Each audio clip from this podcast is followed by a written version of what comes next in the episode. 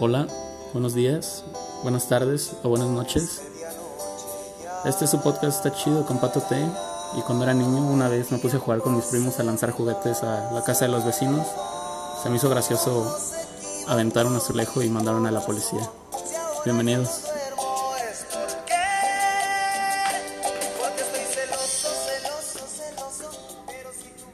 Hola amigos, ¿cómo están? Buenas tardes. Eh, quería empezar con esta canción porque mi mamá no es la original, pero sí da un quien vive con la de Roberto Luti. Y pues qué cagado, sí es muy cierto eso de... O sea, no mandaron a la policía, pero sí aventamos juguetes. Y quería contar esta historia porque hoy el invitado pues, es el primer familiar que traigo. Y quería hablar con él porque tenemos ciertos gustos. Aparte tenemos casi la misma edad. Así. Estamos con el ingeniero Héctor Torres. ¿Qué tal? Muchísimo gusto a todos ustedes.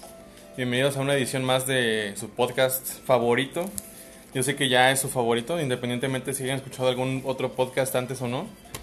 Aquí con el buen Pato, mi primo del alma, casi un hermano mío. Y estamos aquí para cotorrear, pasarla chido. Vamos a mandarle sus saluditos como Dios manda. A todos menos a los que se nos olviden, claro. Y pues comenzamos como... Ah, sí, este, un saludo a, a JP, Pablito Sistemas, amigo. Eh, fue su cumpleaños el día que grabé el capítulo pasado. Perdona, disculpa, güey. Pero también va a venir una persona muy interesante. Y Celso Piña, güey, se me olvidó. El 21 de agosto también cumple un año de, De muerte. de muerto. Eh, un minuto de silencio. No es cierto. Pero sí, este. Pues Gloria Goce, sí lloré el día que se murió. Estaba en la oficina y llevaba como dos meses apenas en la empresa. Eh, y mi jefe, como que sí se sacó de pedo, ¿no? Cuando me vio chillando por un güey que nunca conocí. ¿Tú quieres mandar saludos a alguien? Sí, yo quiero mandar saludos a toda la raza que del tecnológico de Celaya, todos los mecatroncos, habidos y por haber, a todos los americanistas de corazón.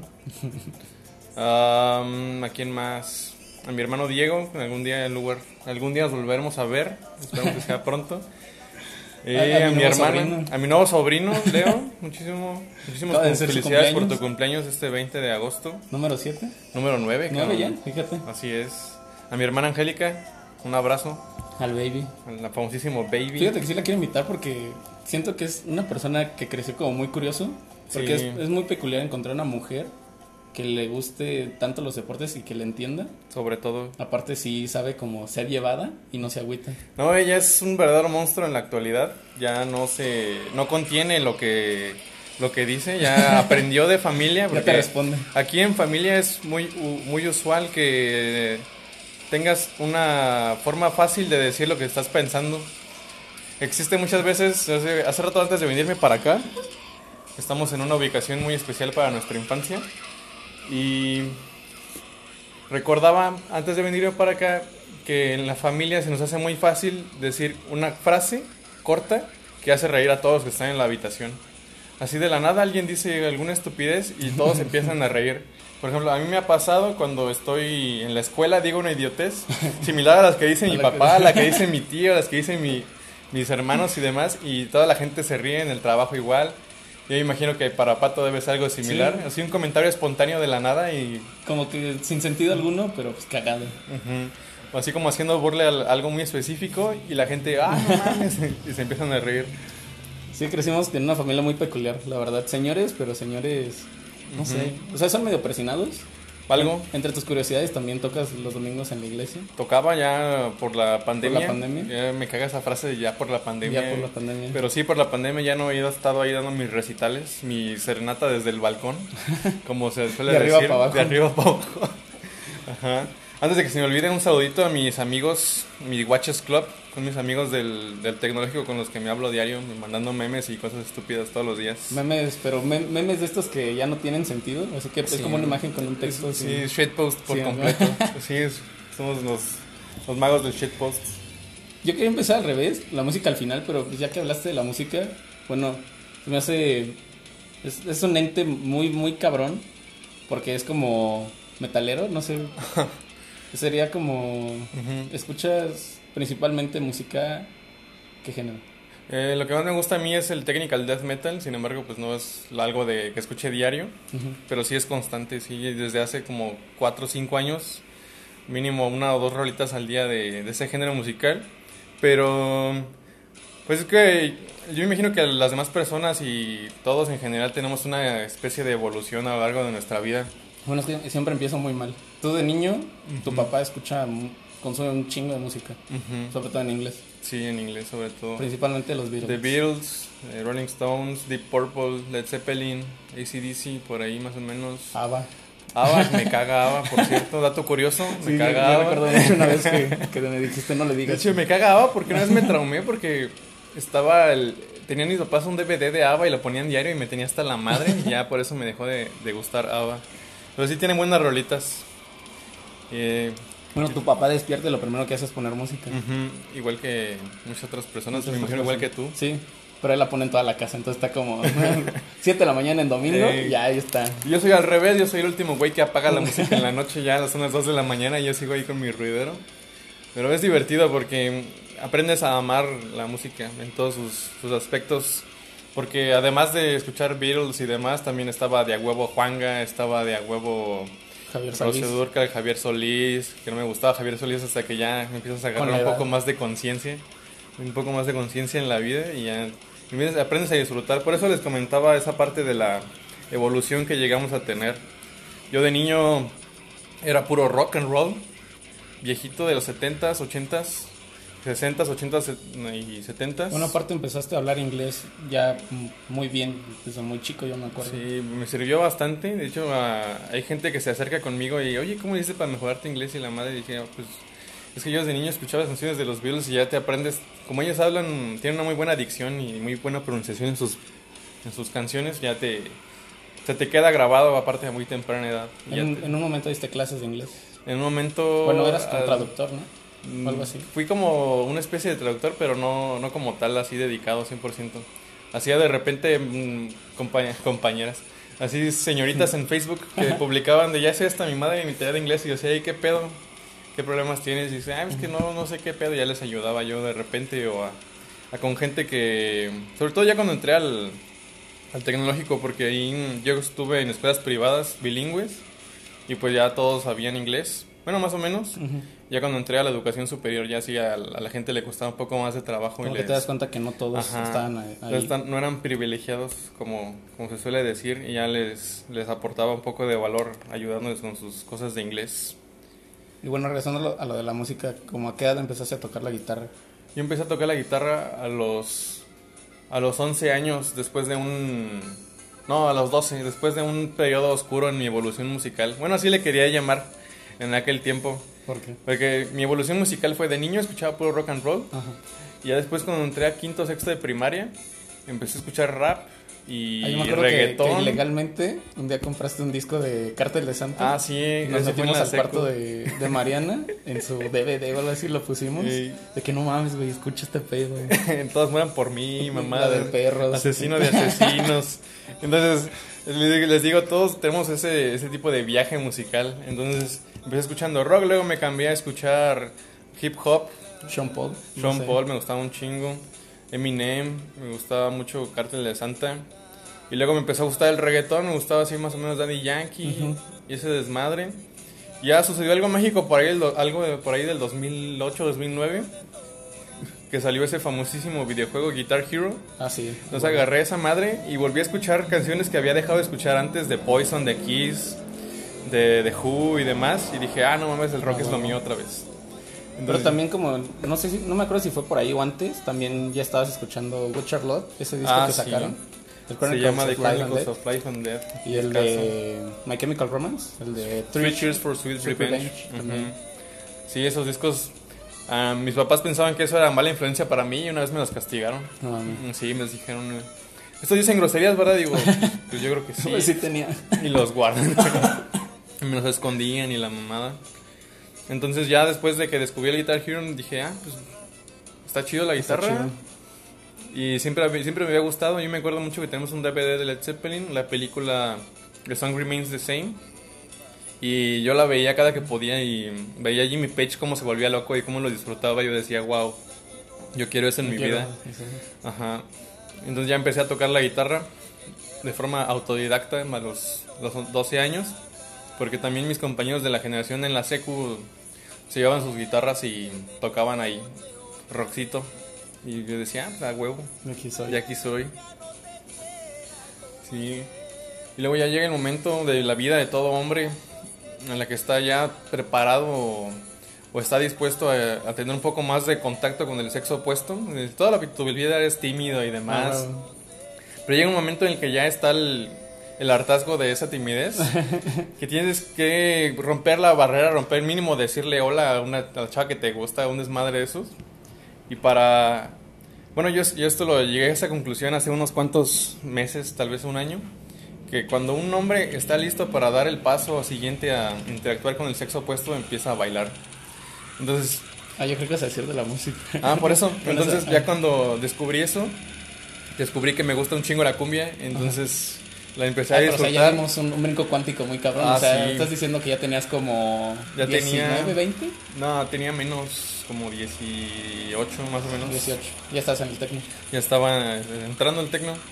Sí, porque toda mi, mi preparatoria fue muy cerrada. Nada más escuchaba metalcore, escuchaba trash metal. Y ya cuando entré al tecno ya fue así de ya, güey, ya. Párale a tu a estar cerrado a las posibilidades y empieza a disfrutar otras cosas. Dije, nah, pues sí, ya me gustaba Juanga, ya me gustaba, bueno, desde niño pues, ya me gustaba Javier Solís, me gustaba una que rolilla de los Tigres y demás. La Chona, por supuesto. Y yo decía, no, pues sí, está padre y... Y cuando escuchas ese tipo de géneros como el tropicales, la cumbia, la salsa... Es algo muy diferente a lo que te acostumbras. Sí, pero en, en sí, eh, las estructuras son muy similares. El mismo compás, o sea, todos son cuatro cuartos. Todos tienen una estructura como de intro, verso, coro, Coro. verso, coro Verso, y ya coro, otra coro, vez. Y ya. O algún puentecillo por ahí intermedio, que la cumbia casi no lo tiene, pero se comparten muchas cosas, muchos ritmos, muchos golpes que son similares. Y pues te ayuda a relacionarte con las demás personas, sobre todo. Así es más sí. popular la banda y la cumbia que Ah, bueno, el es que como, tú dices, eh, veníamos, bueno, yo también viví la misma historia que él, veníamos de escuelas privadas y de repente llegamos al Tecno, que es escuela federal, y el Tecno es popularmente conocido porque la mayoría son foráneos, un 65, 70% es foráneo, y quieras o no, pues traen también su influencia de allá. Ahí es donde yo también conocí la banda, los corridos, Corridos. la cumbia sí como que llegó en algún otro punto de mi vida, pero ahí te abres bien cabrón. Te das cuenta que no está mal, no está mal escucharlo. Lo satanizaban un chingo y no. Sí, sí, sobre todo cuando eres un chamaco pendejo, como quien dice. Te piensas que la cumbia es naca y cosas así, ya no quieres escucharla. Porque eso es lo que yo pensaba. Me tengo que confesarlo. Y el primer día del tecno me dijo mi asesor, mi tutor de mi primer semestre, Hugo Cacique, le mando un saludo. Me dijo, le pregunté al grupo así como pregunta encuesta, a ver, ¿a quién de ustedes les gusta la banda? Ya bien tímidos todos, nada más como medio salón, un poquillo menos, levantó la mano. Me dijo, y luego dijo, ¿y a los demás? Dijo, no, pues no. Y pues váyanse acostumbrando a la banda. Y pues ya. Pues ya desde ahí te dieron el primer aviso. Sí, el primer aviso. Y sí, ha costado un poco entrar en mí la banda, pero igual sí la disfruto. Sí, es que también clasificar la música, o sea, sí existen los géneros. Últimamente ya no me gusta mucho clasificar la música, ¿se cayó algo? Sí, un Ah, tazo. no hay pedo. Eh, pero pues así somos los, los seres humanos, por lo general siempre tenemos esta necesidad de encasillar las cosas. Pero pues al fin la música es música y como dices, tal vez no te das cuenta, pero sí llevan a veces el mismo ritmo, el mismo compás, eh, melodía incluso. Muchas canciones que estábamos escuchando a Topaz. Eh, también, ¿cuál te dije el otro día? Ah, la que traigo, la de Liberación. Liberación. ¿Tú escuchaste la, ¿Cómo la original? No, no me gusta mucho la original, me How gusta do más la de, la de A mí me Liberación. gusta mucho la original porque suena como de hipiosos así, mugrosos en los 60, 70. La de Último Tren a Londres también con Ah, los sí. clasiqueros. O está la versión la de... Está la de línea telefónica con los teles de Electric Light Orchestra y dices, Sí. nah, no, no. Porque está muy padre que, que tú estás acostumbrado a escuchar música de ese tipo y luego escuchas las versiones originales o viceversa, escuchas las versiones originales y de un día te topas del contraste, El contraste. De, de una música así como que más, ¿cómo llamarle? No sé si, si gruperón. No, creo que Como- no es como el tropical correcto. romántico. Tropical romántico es la perfecta descripción y dices, wow. No sabía que podían hacer una No versión así de las canciones que me gustan. Y pon tú Último tren a Londres en la versión original no la vas a bailar. No, No, pero jamás. con los Pero clasiqueros como, clasiqueros "Guau, no, qué te paras pedo". así corriendo a bailarla. El otro día le, le puse a Héctorín la de Bombón Asesino, Ah, Rolón. eh, pero combinada con la de es un mashup con Come Together, Come de, Together de de Beatles. Beatles, y queda, pero al mero centavo. Ahí en, en la casa pues, sí nos satanizaron un chingo de que, pues no mames. Pero se escucha bien cabrón, Sí, güey. decía mi tía, ¿qué le hicieron a mi niño? Mi niño soy yo. Sí. No, y la Y- neta, escuchar variado sí te abre la forma de pensamiento y la, la forma en la que interactúas con las personas también. sobre todo. Y bueno, yo que me... Ya después de que empecé a tocar la guitarra, empecé a yo como que querer escribir mis propias canciones. Entonces llega un momento en el que te encasillas y ya no sabes qué incorporar a tu creación, ya no sabes cómo tomar una dirección diferente para que no se parezca a tus otras canciones que llevas. Y tenerle variado eh, te da un apoyo bastante, bastante útil. Por ejemplo, recientemente he escuchado un poco de dubstep y cosas así, electrónica que está muy pesada para no tener el mismo ritmo siempre. Esa música va en altibajos, de repente rápido, de repente lento y muy pesado, perdón, muy grave. Y ese tipo de cosas te ayudan mucho para la música que yo escribo, que es el death metal principalmente. Ah, bueno, es que Héctorín eh, ya está en, en su segundo grupo, el primero, o ya es el tercero, no sé cuántos grupos. No, no sé, ya he perdido la cuenta. Bueno, pero, no es, pero, como, el que estuve como más buen tiempo, chavo, amante de música, este, lo ha intentado. Sí, yo desde que vi a Kiss en un video de, en casa de mi tío, desde que vi a Deep Purple, desde que vi a Led Zeppelin, dije, ah, yo quiero estar en una banda, quiero tocar con gente que, que le guste también la música como a mí. Y pues he sido, pues tenía tenido las oportunidades para tocar con mucha gente que son muy buenos músicos y que mm, nos podemos llevar muy bien musicalmente. Compartimos mucha, de alguna forma, la misma energía. Aparte también abajo del escenario veo que te llevas chido con tus compas, Esto tiene que ser siempre. No tienes por qué enemistarte con alguien y... que existe esa armonía. Ujú. Empezaste, ¿cuál tu primer grupo? ¿Cuántos años tenías? Tenía yo 18 años. Se Eh, llamaba Nos llamábamos Arkham Inmates. Era con mi hermano, Ajá. tocaba la batería. Con ¿El André, Mapache? André el Mapache, Ah, André. Marcial Soto Castellano. Tópenlo en Instagram. Muy buenas historias de ese güey.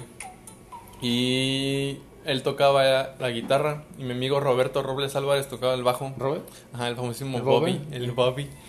Y ahí tocábamos unos covercillos de Megadeth, de Pantera.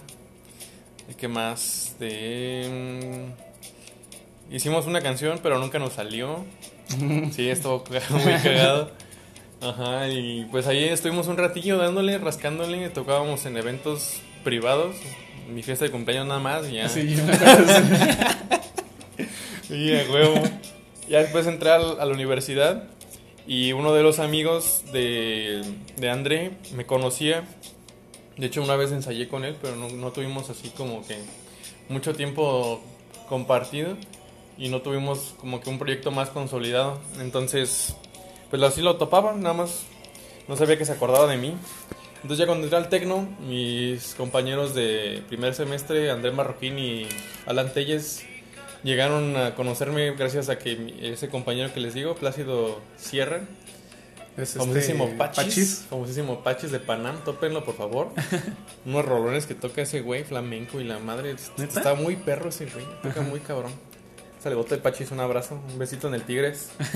y conocí a ellos, me dijeron que su guitarrista René se estaba por partir a la Ciudad de México, entonces ya no iba a poder formar parte de su alineación y me invitaron a mí a, a tocar con ellos. Los famosísimos chavos de Ravenhall, El Ravenhall. El- que por ahí el existe Raven. el, el álbum demo. El álbum EP se llama Arson. Búsquenlo en Reverb Nation. Yo creo que vamos a a buscar de subir esa versión a Spotify para un medio así más compartible. YouTube y la mamada. Tenemos videos en YouTube. Ahí, Ravenhall. Y pues ahí estuve con ellos, que sea desde el 2012 hasta el 2016 más o menos. Ya se fueron Pues ya rato. apagando No, las sí últimas llamas del amor. tocando. Sí, nos fuimos a, a León, a Salvatierra. O sea, sí le invirtieron también tiempo y Sí, todo. le invertimos un chingo de tiempo. Con, grabamos seis canciones y un intro de Pachis. Después, pues ahí hubo problemas, cambios de miembros y demás. Hicimos otras nueve canciones. Bueno, las primeras seis yo no las escribí, nada más apoyé con algunas cosas. Y a las otras nueve que sacamos, que grabamos pero no las lanzamos al público, esas sí las, las compuse yo con, con Alan y Pachis. Y ya después entré a tocar con Alan en su banda Praxler, muy buena banda por cierto. También tenemos ahí muchas rolas que no sacamos. ¿Pero siguen vivos o ya Eh, también? ya también caminó por ahí el 2018. Tocaban en el famosísimo Estrabo. Ah, de huevo. Es que estamos transmitiendo completamente en diferido desde Celaya, Guanajuato. Eh, actualmente el- creo que la ciudad más peligrosa de, de México. Por ahí top tercera, 3. quinta. Top 3 sí está. Y aquí hay un lugar que se llama Estrabo, que es... Estribo, güey. El, el Estrabo es otro. Sí, mucha, mucha gente me pregunta, ¿te tocas en el Estrabo? Y yo así, Ah, ah, no creo. El Estrabo es un antro medio fresoncillo, bueno, no tanto. Que está en un segundo piso, está coqueto, ya nada más he ido una vez. Y el Estribo es un barrio, un barrio, un Mm. antro de mala muerte, un bar así, cantina medio Que gachón. hasta hasta está enfrente de un tianguis. Ajá, enfrente Entonces, ahí. Así como una callecita ahí metida. Sí, pues, está sí. en un retorno que es una calle oculta. Es como en los videojuegos que te pasas por un pasadizo secreto y ah, cabrón, ¿dónde Ay, cabrón, estoy? eh. Así es ese tipo de lugares. Y pues ahí se conglomera mucha gente de que le gusta el, el blues, el death metal, el rock. Y yo siempre he dicho que ahí es ambiente familiar. No sé por qué la gente le tiene miedo. Pues A yo creo que por la A ubicación. lo mejor Y pues estas mismas ideas de que no, pues todos van de negro, güey. eh, son Te van a tumbar y no sé qué. y- O sea que sí, sí es cierto, pues, pero, pero tampoco, son, sí- al- tampoco güey, son así agresivos. La gente cree que los marihuanos son bien, bien malandros o que se ponen pues mala copa, pero son la gente más tranquila que puede Sí, existir en en esta vida. efecto. Sí, es, es parte del, del THC y el CBD, que son los, los contenidos de la marihuana que, ya sea si la variante es índica, te vas a quedar tirado un Tirado, ratote divagando en tu mente. Y si tu variedad es sativa, Sativa. te vas a poner un poco más activillo, más así. Que te dicen una estupidez, oye, güey. ¿Por qué el agua se verá transparente? Y te empiezas a reír. De la que te da risa. Sí, sí, estúpidamente. Que te acuerdas de tus cosas de la infancia y dices, ah, qué pendejo. Sa- Sativa la que te da risa, indica pues la que te da sueño. Ajá. Puedes así como una definición rápida para que se acuerden, sería eso. Regularmente las sativas son un poco más güeritas, por así decirlo, más verde, más claro, y las, las índicas son más oscuras. Ahí para que tomen sus precauciones, un día si van a un festival, se echan una índica, pues no la van a disfrutar porque se van a Mm, quedar se ahí van- la tiradas. peda para abajo. En efecto. Entonces, eh, Ravenholm, nos quedamos ahí. Eh, ¿cómo, es, ¿Cómo estaba conformada la alineación? La alineación, en las baterías estaba Alan Telles, ahora toca con Denken también, búsquenlos, entonces, acaban de sacar un disco este año. En los vocales estaba Javier Castanedo, un famosísimo Jabo, ídolo de Cortázar. En el bajo estaba Plácido Sierra, que es famosísimo Pachis, como ya les dije con Panam, escúchenlos. También en la guitarra estaba André Marroquín. André Marroquín Gutiérrez, un buen amigo, compañero de trabajo también, del tecno y del trabajo. güey. Ahí está ahí también. Ajá. Y, y yo, su servidor Héctor Torres Martínez para, para lo que gusten. El vocal, ¿quién era? Javier Castanedo ya lo mencioné. Fue el pedo. Sí, muy buenos tiempos ahí con esos sujetos. No sé si has visto un meme de Mark Wahlberg, que en la película de... Ah, no sé qué pinche película, pero llega a un lugar como que está desconsternado y dice, ¿esto qué es? Y no sé qué. Entonces son cuatro imágenes en las que dicen, cuando te invitan al ensayo de una banda, y dice, ¿por qué los guitarristas no traen aprendiendo sus canciones? ¿De dónde salieron tantas caguamas? Entonces, así, así, Así eran era, Bueno, no tanto que no se aprendían las canciones, pero sí de repente, ay cabrón, no salieron tantas caguamas. ¿Cómo se vive la vida de, de rockstar? De Rockstar, pues fíjate que yo no tuve una experiencia muy rockstarcera.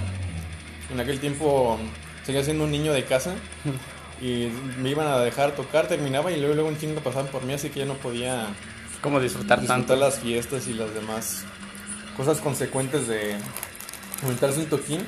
Pero sí, muy buenas experiencias, conoces muy buenos músicos, conoces a gente que dice, te llega y te apoya y dices, wow, nunca creí que un güey me dijera, oye, esa canción escribiste tú. Y tú le respondes, no, pues Simón. Así que dije, ah, qué chingón está. ¿Dónde Mm. los encuentro? para Ajá. ¿Cómo los puedo contactar? Y demás. Y se siente muy gratificante. Una vez llevaste un grupo a tu casa, recuerdo mucho esa historia. Sí, los famosísimos, famosísimos turcas. Y eso fue por ¿Son de León o de dónde eran? Ellos son de Querétaro. Ajá. Sucedió el caso de que iban a venir a tocar a Celaya. Al día siguiente íbamos a tener un evento juntos, Ravenholm y Turcas, en, en Villagrán. Con la apertura de I Want Out Tours, me parece. Saluda a Sergio. Y me dice, bueno, publican ellos, uno de ellos en Facebook, porque los tenía de amigo, no sé por qué razón. Y ya publican, oigan, alguien nos puede dar hospedaje en Celaya, pues no tenemos acá los medios y, y no nos pagaron ni la mamada. Porque cuando vas empezando, la neta sí sí está, muy puteado. cabrón, está muy jodido. Y yo les dije, ah, pues en mi casa, sin preguntar, y me si se podía. ¿no? Es que soy yo, soy un alma así que, que le gusta como que arropar a la gente. Le gusta Madre Teresa de Calcuta, levantar al caído, ayudar al prójimo. Y les dije, ah, pues aquí en mi casa. Entonces ya ese día entramos de agorra al, al toquín al que ellos estuvieron. Y llegando, ah, sí, fue el día que me caí de un árbol. No. Ah, pero bueno, entonces ya fuimos al estrío, tocaron ellos. Llegamos a mi casa, nos echamos unas tortas. Y ya nos fuimos a jetear. Y al día siguiente ya les dije que se van a querer bañar, se van a querer. Dijo, no, así me ahorita vamos a ir a Villagasca. Ahí me baño. como rockstars, dijo, no, como rockstars vamos a ir a- así, así mero, sin bañarnos. Y nos vamos a Villagasca la mañana. Entonces ya en la noche nos vimos de nuevo ahí en, en Villagrán. Estuvo muy perrón ese evento. Ni me podía mover, tenía la pierna bien madreada.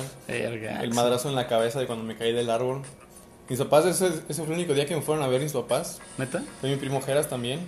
Ah, saludos. Saludos a Geras. Bueno, a todos. A Dani, a. Ana, a Lalo, a Fer, Carla. Carla, ¿Quién más se nos olvida? Julie, Fer. Fer ya había dicho. Pero no otra vez Fer. Fer. Otra vez Fer. Ella es una muy buena artista, Fer Figueroa, búsquenla en Instagram. Ella, también Carla, artista. está tocando Carla el violín, La Carla, Carla, García. Carrera de violín. Todos aquí en, en la familia somos muy musicales. Ya si no nos, si no nos desempeñamos como intérpretes de un instrumento, mínimo bailamos o mínimo cantamos. Bueno, mi tío Gerardo toca, Sí. me acuerdo. Como decimos, Toby, escuchen en su banda que se llama Ruido Blanco. También diseñadores, Sí, todos son diseñadores, todos son artistas ahí, güey. porque está mi tío Julio. No, es este... Mi tío Manolo. Mi tío Manolo. Sí, él es Julio. Él es, Julio. Él Él es, es- él es diseñador gráfico. Ajá. Y así. Entonces, la vida de Rockstar está, está muy divertida. Si tienen la oportunidad de, de ah, tomar la oportunidad de salir a tocar y demás. Sobre todo, primero conozque, conoce a gente que te que le guste lo mismo que a ti, o no necesariamente lo mismo que a ti, pero que tenga la misma La pasión. la misma pasión, la misma ambición. De, ¿sabes qué? Yo quiero. A lo mejor mis canciones no son buenas, pero yo quiero que la gente los escuche. O yo quiero que la gente de la ciudad vecina conozca que aquí se hace música de tal modo. Y pues sobre todo apoyar a la, a la escena local. Obviamente no es como obligación de, que hay... Tengo que compartir su rola. Eh. Obviamente también se necesita que sea un buen talento. Sí, sobre todo eso. Yo, por ejemplo, si yo escucho lo, lo que me comparten otros, otros músicos y la verdad hay veces que sí me gusta, hay veces que de plano no para nada. Pero igual si, si, si me agrada genuinamente antes de que me la compartan llega a mí o antes de que me digan, oye, si, si te gustó compártela, yo la comparto. sí. Si me gusta, lo me gusta que lo, la demás gente lo conozca también. Y les digo, conozcan gente, háganse amigos de, de DJs, yo tengo amigos DJs, tengo amigos que son que tocan acordeón, que tocan así gruperón y todo. Conozcan ese tipo de gente porque te aportan diferentes cosas, diferentes conceptos que puedes incorporar a tu, a tu música, a tus gustos, a tu forma de llevarte con las demás personas, forma de interactuar. Sobre todo eso es lo que fui aprendiendo a lo largo de, de mis experiencias rockstarceras. De llegar con un güey de la Ciudad de México y, ah, ¿qué pasó? ¿Cómo estás? Con un güey de Pachuca. o sea, ya pierdes el miedo a, a la convivencia, Sí. a socializar. Sí, al principio eres bien pinche tímido, este, y está muy... Bueno, yo sobre todo que al inicio de mi vida fui muy introvertido, ya después, desde que salí de la universidad, me atrevo a decir, desde que empecé a chambear ya soy más, más extrovertido. Bueno, es que tienes esta alma. Vamos a- al siguiente tema. Que desde morro siempre te han gustado un chingo los videojuegos, los cómics, el panadero con el pan de fondo. Eh, tu personaje favorito eh, de toda la vida, supongo, es Batman. Sí, de toda la vida. De hecho, no tengo idea, no tengo la- el recuerdo más, eh, digamos, más puro, el primer recuerdo de, de haber dicho, ah, mira, es Batman y yo quiero ser Batman. A huevo, mira, aquí tenemos una foto De mía. hecho, ahorita aquí le acabo de compartir una foto de, no sé, tus tres años, cuatro, cinco. No, me parece que tenía como 5 o 6.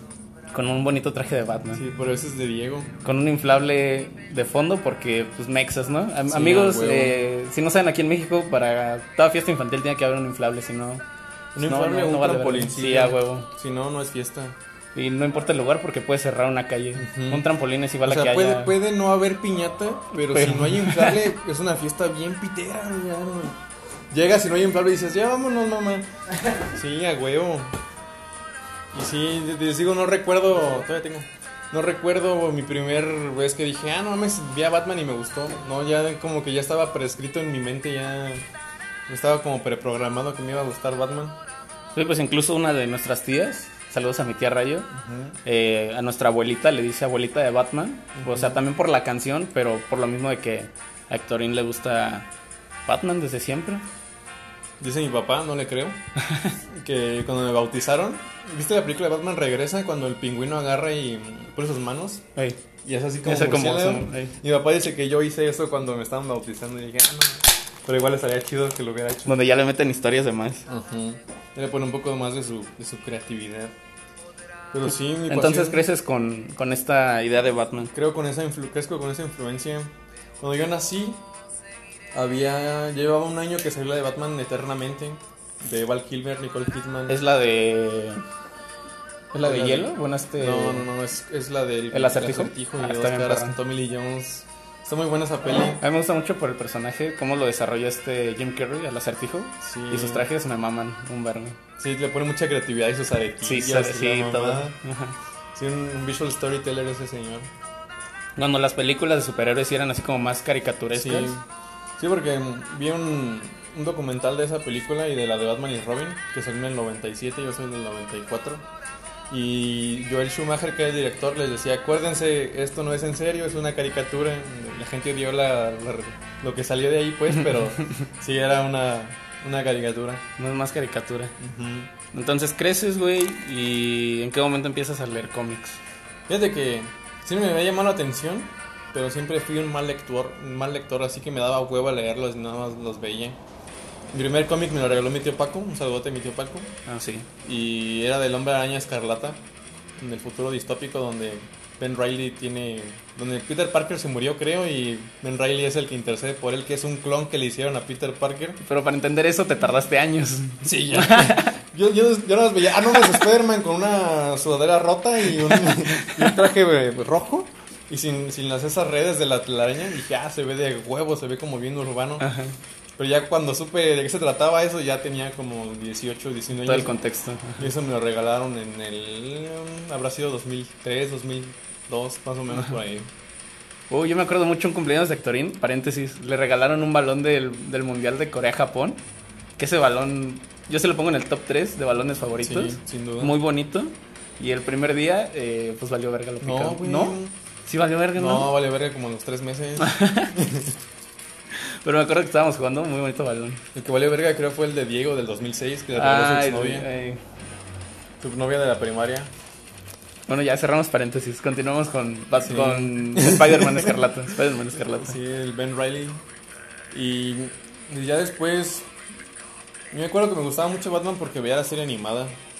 La de, la de Bruce Timm. Donde se veía así como más cuadradillo. Sí, más cuadradón.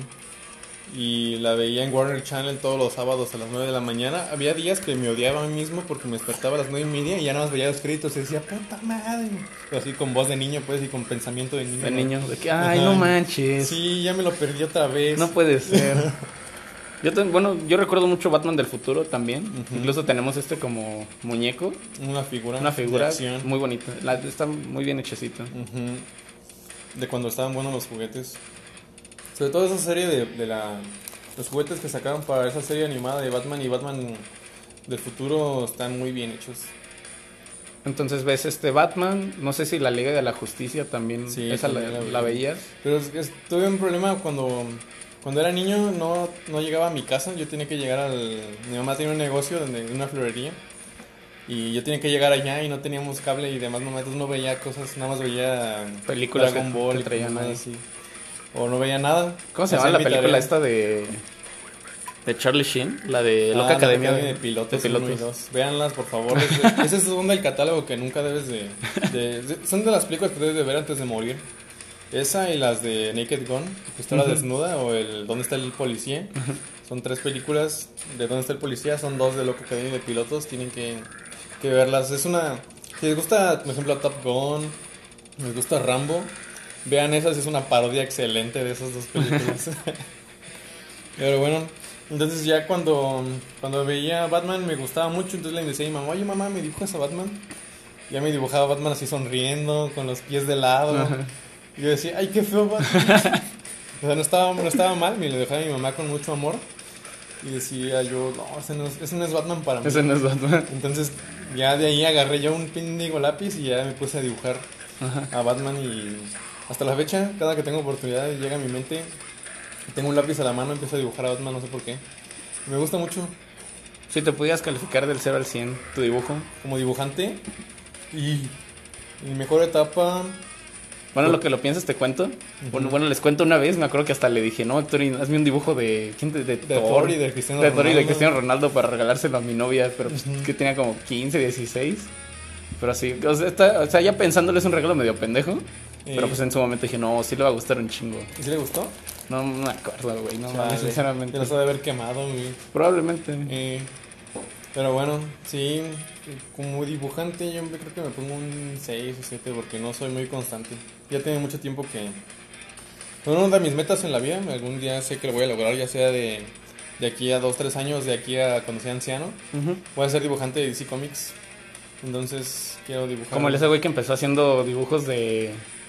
El otro día vi ese meme, lo voy a buscar, que empezó así dibujando aquí en México como... Ah, sí, a las chambeadoras. a las chambeadoras y ahorita Sí, ya estaba en huevo. Marvel haciendo Sí, el de Loki. Él, es- él hace portadas nada más, creo. Pero pues ya es, igual el stand pero es como huevos. verga, güey, pues ya... El brinco así enorme de chambeadoras a Loki en Marvel. Y dices, es no, como- ah, pedo. sí se puede. Sí, entonces, Bueno, el dibujo supongo que te nació también por lo mismo de los cómics. Pues fíjate que O aparte. empecé a leer cómics ya después de que supe dibujar. Entonces yo cuando estaba en la primaria, había un compañero, Ricardo Díaz, un saludote, famosísimo Richie, que él dibujaba muy, muy padre, muy bonito, pero muy caricaturesco. Entonces a mí no me gustaba tanto. Y a mí me gustan los dibujos como más reales. Y yo veía las caricaturas y pues, eran caricaturas, cosas así, ojos grandotes y así cosas asimétricas en la cara. Bueno, no asimétricas, pero sí proporciones de... la- el ojo mide dos veces más que la boca y cosas así. y Tú ves una persona de verdad y la boca mide dos veces más que el ojo y demás cosas.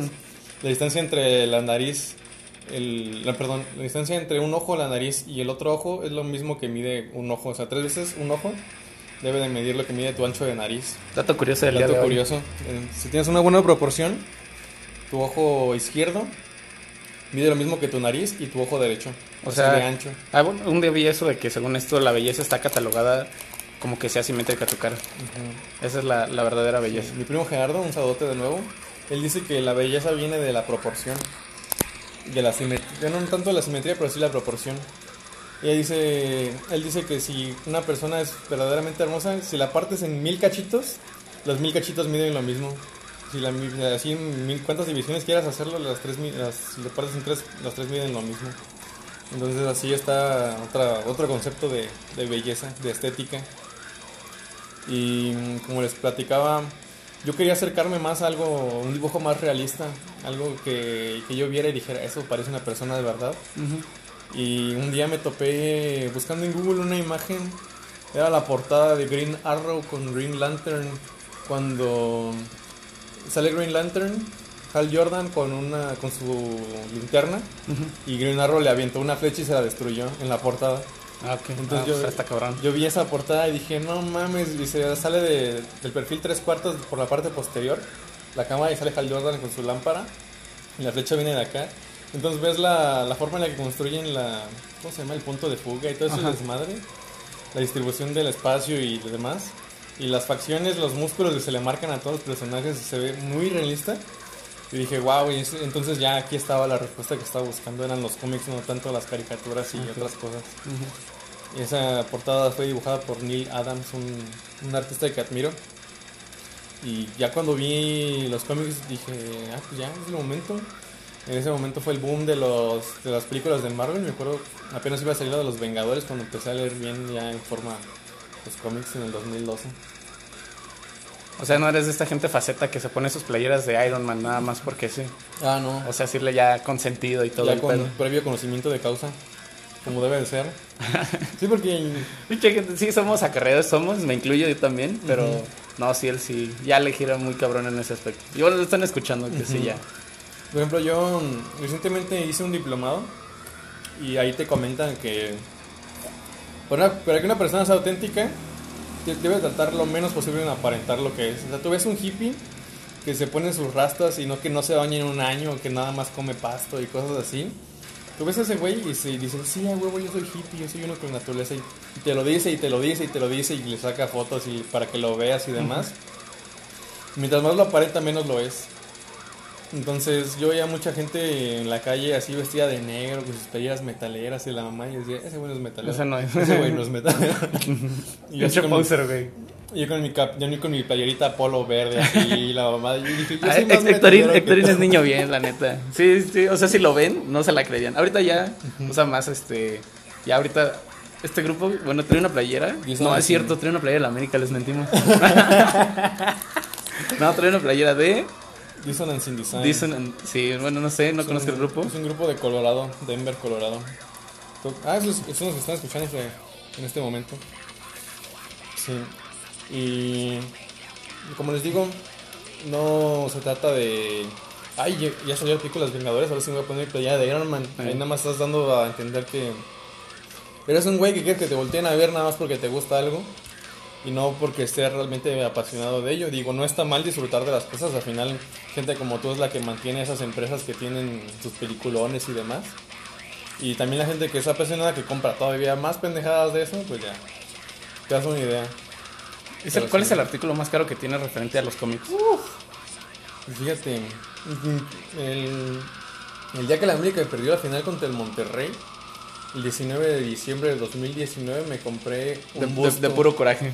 No, el chicho fue antes. Yo te pongo un dato curioso bien mamalón. Es una pieza que solo existen, no sé si 5000 o 2000 en el mundo. Verga. Y es un busto del, de Batman, de su capucha, del videojuego Batman Arkham Asylum. que Es mi video- videojuego favorito, uno de mis favoritos. Y es uno de mis mejores, son las pa- apariencias de Batman que más me gustan en, así en general. Ya sea de cómics, de películas y demás. Es una que yo digo, ese güey sí es Batman. Está musculosísimo, tiene las orejas muy largas y puntiagudas. Y pues tiene un traje muy sencillo, pero tiene todos sus, sus, su cinturón Sus y mamá, todos sus aditamentos, sus gadgets, como le llama Ajá. él los Bat Gadgets. Y mm, ese busto me costó 2.600 varos o algo así, más o menos. Entonces ahí va el dato curioso.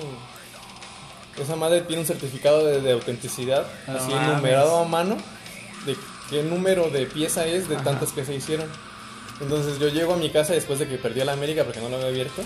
llego a mi casa del Estadio Azteca porque ese día fui a ver Ah, los, fue- los fuiste a partidos. verlos.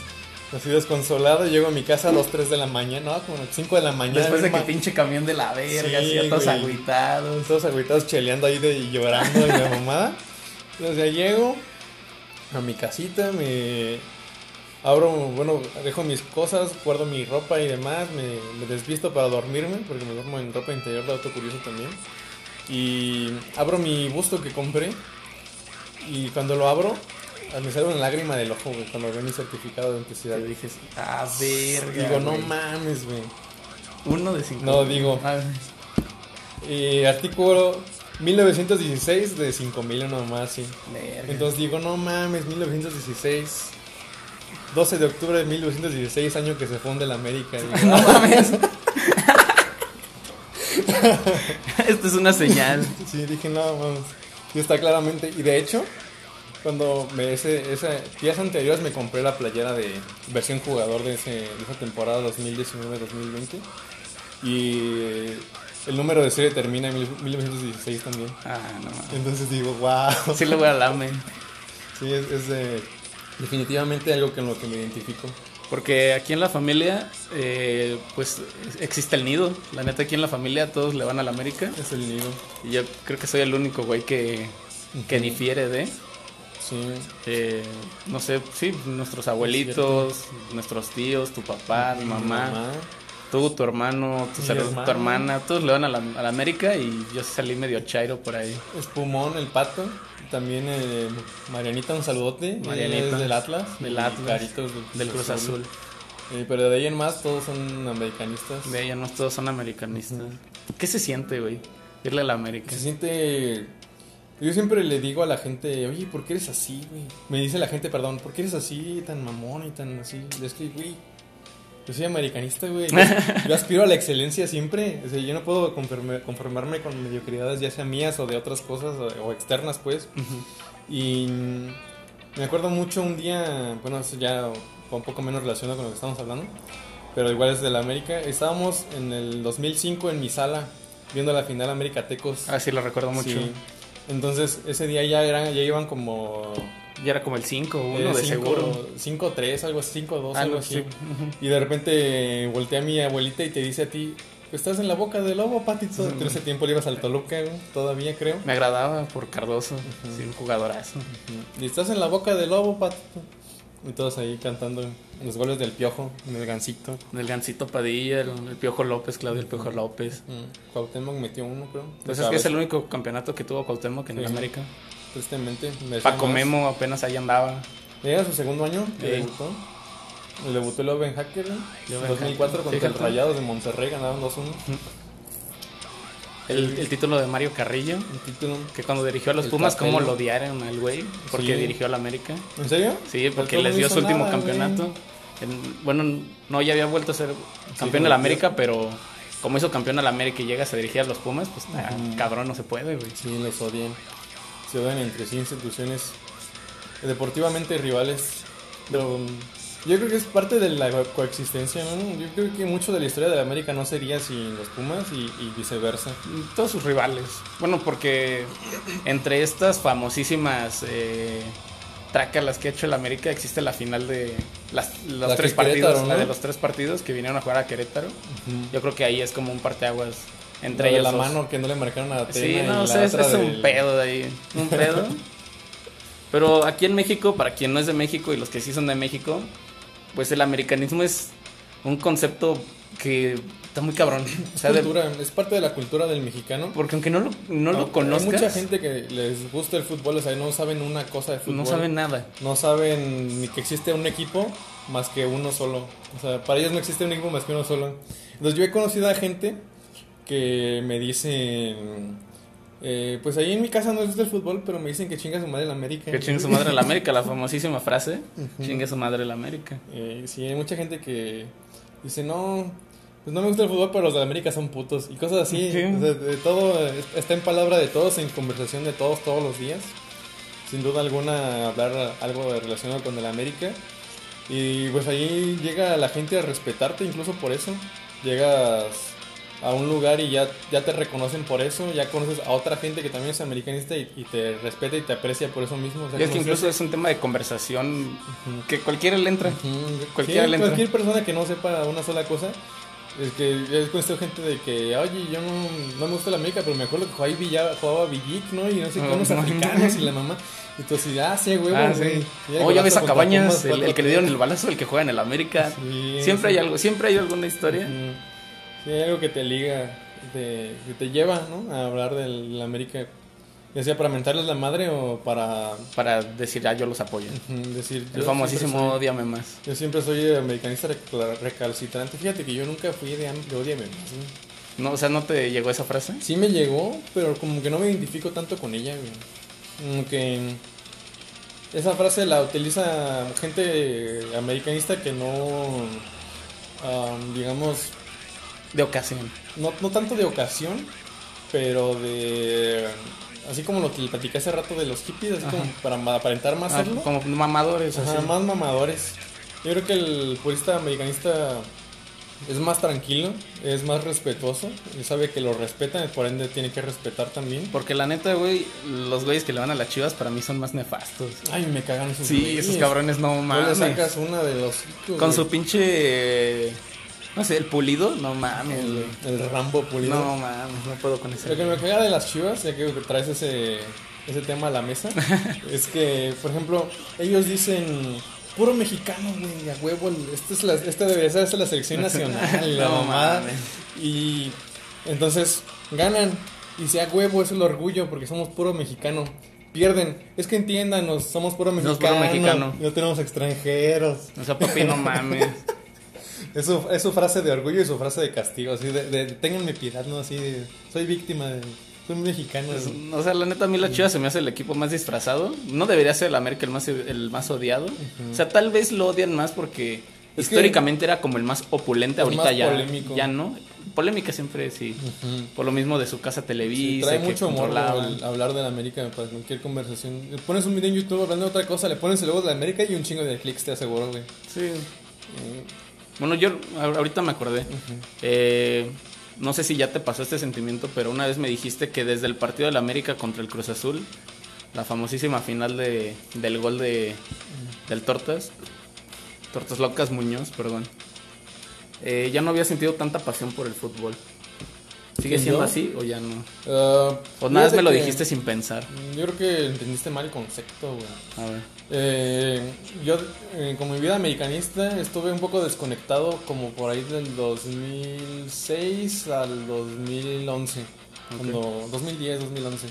Cuando estaba... El pendejo Chucho- del Navarrete. No, en Navarrete estaba, estaba Chucho... Benítez. No, este güey, Ah. el que Ah, hizo... eh, el que hizo campeón a México Sí, ese al güey. 2006. Dos- Ramírez. 2005. Chucho Ramírez. sí. 2005 en Perú. Estaba Chucho Ramírez, estaba el Chango Moreno, estaba Ángel Reina, El Paleta Esqueda, El el, Shaggy, el More. estaba Todos esos El güeyes. Cuervo Rojas, este Pavel Pardo. Pavel Pardo ya cuando regresó, cuando de, regresó del de Alemania. Stuttgart. Ajá. Y pues de ahí volvió a nacer mi pasión del, por el América. Ya había entrado Cabañas desde 2009. Ey. Entonces, dato curioso, amigos, yo fui el último partido de Salvador Cabañas, ahí en Morelia, Michoacán. Ah, claro. Metió un gol en fuera del lugar. Un cabrón de la grada le aventó un hielo y le pegó en el hombro. Y ya el día siguiente, el, ese fue un sábado, el domingo ya estaba, Y estaba muerto. estaba muerto futbolísticamente. Sí. Qué buen dato curioso, amigo. Entonces te decía, ya cuando volví a, esa, a ese amor por el América o a prestarle más atención, sucedió lo del, lo del partido de 2000 2013. Ese día me gusta mucho contar esa historia. Yo estaba ya en mi casa, así pasionalmente viéndolo, así tranquilo, sin decir muchas cosas. Mi papá ya se iba a dormir en el minuto 86, ya se iba a dormir. Dijo, no, papi, ya, ya perdieron, ya me voy a dormir. Le dije, no te apures, ahorita van a ganar, vas a ver. Entonces, para ese entonces me gustaba una chava y cada que yo le hablaba, le mandaba un mensaje, ganaba el América. Luego hubo un partido esa, esa temporada que eh, contra Tijuana expulsaron a dos y remontaron. Así fue un partido. La neta de ahí sí se mamaron. Ah, en Tijuana, de hecho, En Tijuana. jugaron de un visitante, penal y un golazo de Paul Aguilar. Ey. Y entonces ese día yo le hablé a esta chava. Entonces en el 2013, el 26 de mayo, también le hablé a esta chava. Y dije, y dije, ah, pues ahorita van a remontar, vamos a ver que sí. Entonces ya de repente golazo de Aquival, bueno, ni golazo. Ni ¿no? golazo. Bien pendejo, bien de- pendejo el ese gol. El Chuy Corona que se queda así. Para sí, se mamó. Y ya cae el gol de Aquivaldo y ya después en tiempo con complementario llega el gol de... de- El autogol. El autogol Bueno, o sea, de- sí se de lo dan Castro. a- Se lo dan a... Al Tortas al Locas. Tortas, Juan Muñoz y después ya viene el, el- el grito de felicidad de todo el estadio, de toda la gente en sus casas. Y me acuerdo que esta morra, la que me gustaba, publicó mi papá hablándole más a la tele que a mí en toda la vida. Porque su papá es un americanista, güey. De hecho, hasta le hizo un pastel de la América. No mames. Sí, qué chido. Y, y ya luego mi, mi papá me abrazó mucho, mi hermano me abrazó mucho. Y ya estábamos muy contentos. A lo mejor es lo que, lo que te quise entender en ese momento, que fue el momento que más pasión Ah, sentí. Pero por ejemplo, con la final contra Tigres, pues los dominaron en la vuelta y ya no se sintió así como que la adrenalina de ahí, güey, contra Tigres en 2014. Donde Cuando el, expulsaron al Burbano o no sé quién chingados.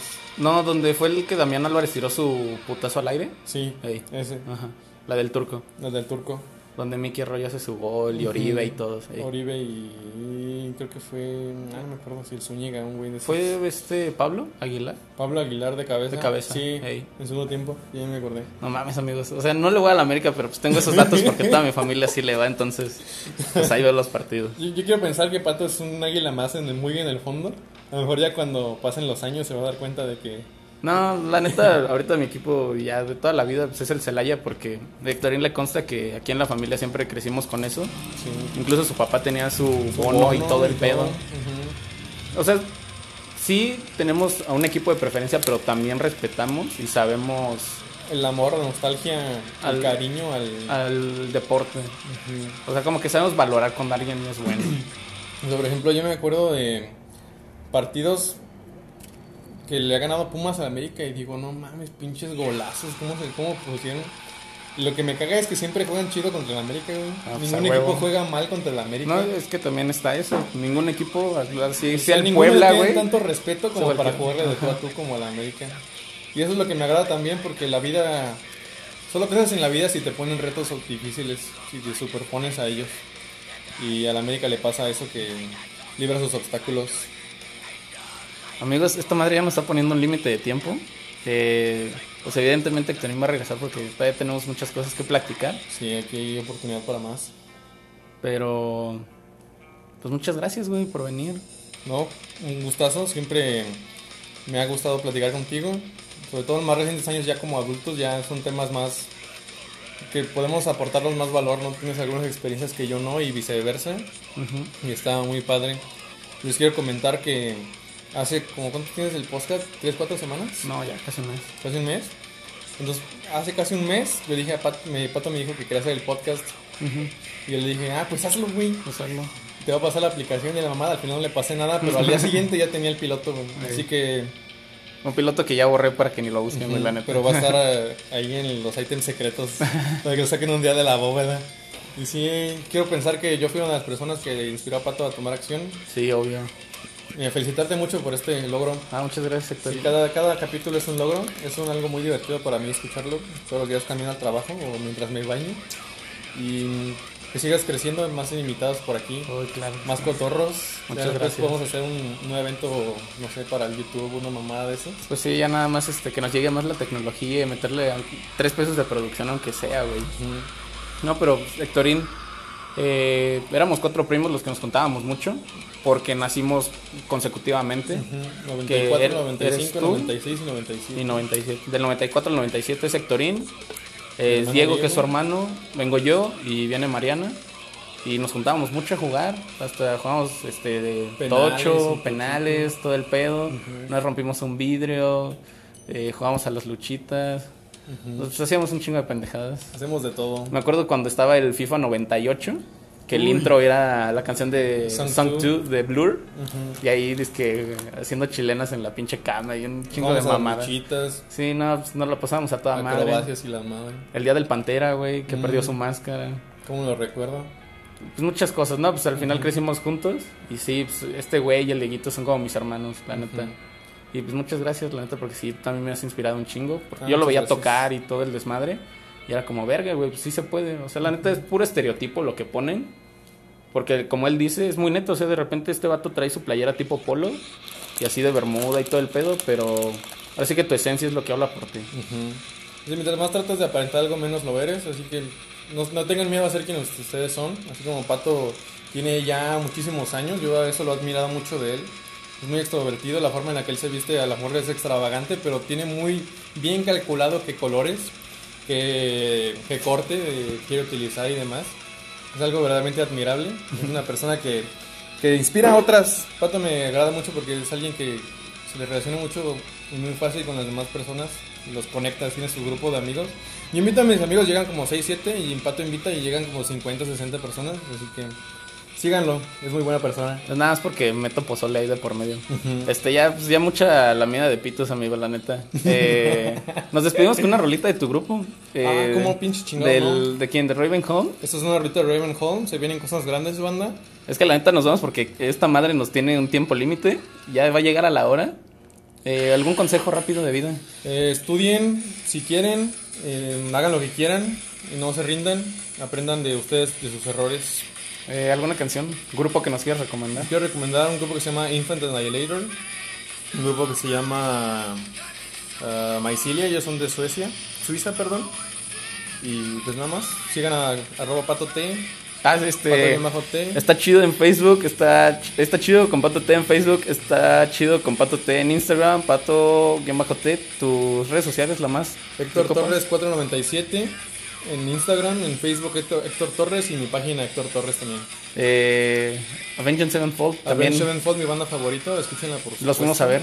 Los fuimos a ver juntos en el 2014. Curiosidades de la vida. Fue un 26 de marzo. Por los 15 años de Carito. Ándale. Saludos a Caro, no, no lo mencionamos. A toda la sí familia. ¿Sí? Sí. Bueno, saludos a todos amigos. Pues Nos vamos con esta bonita canción.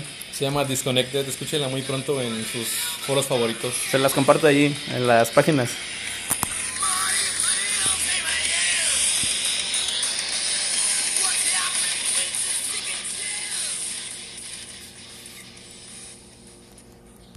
Ya quedó esta madre.